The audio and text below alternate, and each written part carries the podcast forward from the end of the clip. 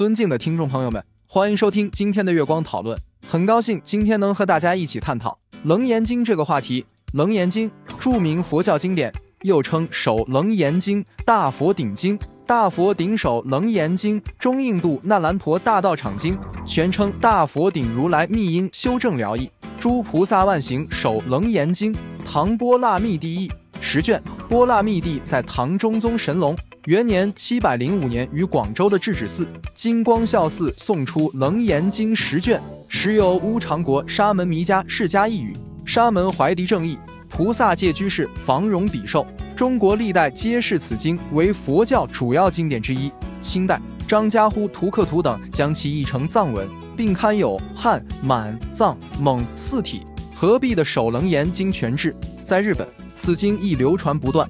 据《大佛顶如来密因修正疗义诸菩萨万行首楞严经卷一浅释说，早于天台智者大师言诵法华而创立三观，后遇范僧，与智者曰：“此与天竺楞严一旨相符。”智者闻后，折向西方叩拜，既能一观楞严的意旨，不料这么一拜便拜了十八年，而终未能得见这部楞严经。本经译主波那密地。依于愿力要利益中土之人，第一次身上藏着楞严经东来之时，被守边界的官吏查获，而不许他出境，这反而使他的弘法之愿更加坚定，并且更加精进。他并想到了一个方法，可以将此经携带出境而不被发觉。他用极细的白卷书写此经，然后剖开自己的肩膊，将经文缝藏在其中，等窗口平复之后，再申请出国。海关搜查无疑，才得航海东来。大师于唐中宗神龙元年西历七零五年到达广州，那时正好首相房荣被贬在广州，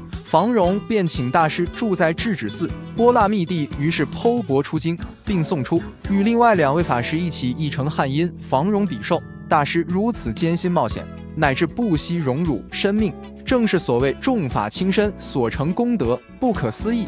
我国之众生均沾其法师之意。这就是我们本期所有内容。大家也可以通过微信公众号搜索“大明圣院”了解其他内容。Gagshell 搜索 Tarny Apple 博客或小宇宙搜索“荣正法师”。感谢大家的收听，我们下期再见。